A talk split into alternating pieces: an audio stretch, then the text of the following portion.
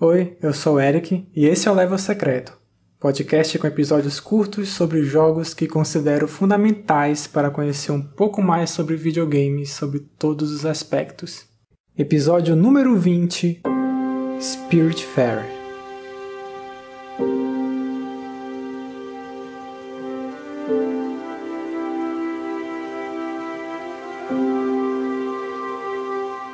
Spiritfarer foi lançado em agosto de 2020 para PC, Switch, PlayStation 4 e Xbox One. O título foi desenvolvido e publicado pela Thunder Lotus Studios, que sempre apresentou belíssimas artes e animações em seus jogos. No entanto, aqui em Spiritfarer, a experiência de ação foi substituída por um gerenciamento de recursos e de pessoas com aspectos de plataforma em 2D. Em Spiritfarer, você controla Stella, uma jovem que substitui Caronte, que é a figura mitológica grega responsável por levar as almas para o reino dos mortos. O papel do jogador é encontrar espíritos espalhados pelo mundo que consiste em um grande oceano com algumas ilhas. Assim que esses seres chegam ao seu barco, assumem a forma de animais e a partir desse momento você precisa cumprir uma série de requisitos, os quais vão revelando suas histórias pessoais, até o ponto em que estejam aptos para ir ao portão do além. O verbo que resume o Spiritfarer é cuidado, de atentar ao que os espíritos falam, seus gostos, desejos, medos e principalmente lembranças, lamentações e arrependimentos. Você tem cinco opções de interação com os espíritos. Uma delas dispõe um quadro que demonstra o nível da relação, uma escala de felicidade, o que faz eles se sentirem bem ou mal, as suas comidas favoritas, aquelas que eles gostam ou desgostam. Há a opção de oferecer um alimento, um ícone em forma de maçã que, quando não está inteira, significa que ele está com fome. Produzir alimentos é uma das tarefas principais de Spiritfarer. Dividem-se em tipos diferentes. Podem ser tradicionais, exóticas, estimulantes e tantas outras. De acordo com as interações com o personagem e as tentativas de oferecer comida, dá para avaliar as suas preferências até o ponto de se descobrir a sua refeição favorita. Alguns espíritos já revelam isso com mais facilidade. Há uma opção que consiste em entregar objetos, algo específico para algumas tarefas. Depois de um certo tempo, os espíritos pedem um cantinho próprio no barco, e aprimorá-lo com móveis e ajustes é mais um requisito de seus arcos de história. Stella, diferente da figura sombria de Caronte, é uma jovem alegre e carinhosa, e uma das opções que mais demonstra o cuidado que você precisa ter com os espíritos é um verbo muito simples, porém importante: o abraço.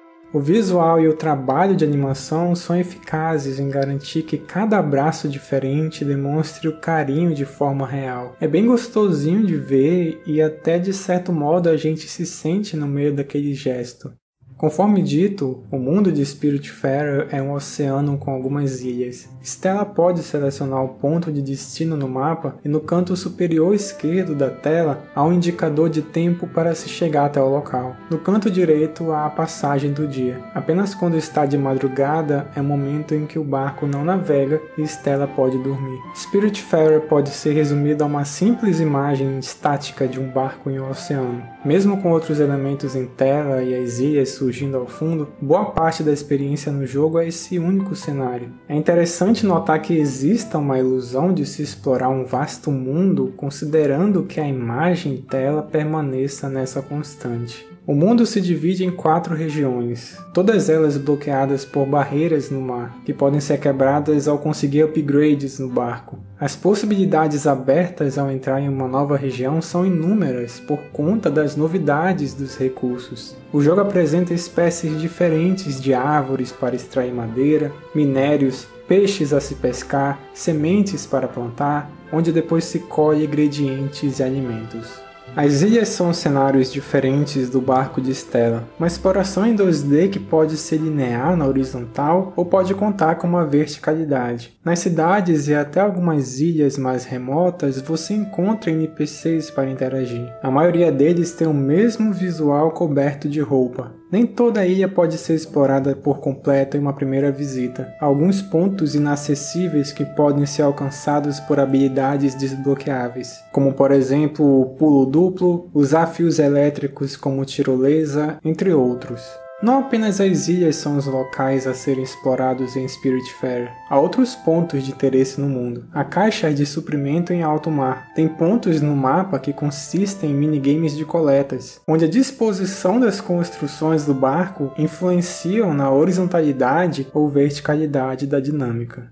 Mediante toda essa série de conteúdos a se explorar em Spiritfarer, o que progride de fato a jornada é encontrar os espíritos, cumprir as tarefas de seus arcos de história e as habilidades de plataforma adquiridas. Por meio desses requisitos, você consegue os melhoramentos significativos no barco que permite explorar novas regiões. Stella dá conta de todos os afazeres como barqueira dos espíritos. Ela possui um amuleto de luz que toma forma de qualquer objeto, seja uma vara de pescar, um regador, serrote, martelo, dentre outras adaptações. O barco de Stella é grande e, conforme o jogo progride, aumenta ainda mais, capaz de comportar lugares para as diferentes atividades. Essas construções podem ser organizadas de formas diferentes a qualquer momento pelo jogador. O barco de Stella possui três tipos de construções: os lares para cada um dos espíritos, as que têm relação com as mecânicas de plataforma que facilitam o deslocamento na área do barco, e as que produzem os recursos do jogo. Essa terceira é a mais complexa e se apresenta em maior quantidade. Você tem a cozinha, que com a combinação de ingredientes se produz os alimentos, há construções responsáveis por colher esses ingredientes, como hortas, roçados, que você precisa plantar sementes e ficar regando com água, Além da parte de alimentação, tem lugares no barco com atividades que consistem em forja, tear fibra para fazer fios e tecidos, marcenaria e por aí vai. Cada um possui um minigame simples, porém variável de acordo com o tipo de material a se trabalhar. Essa é a parte que toma mais tempo no jogo.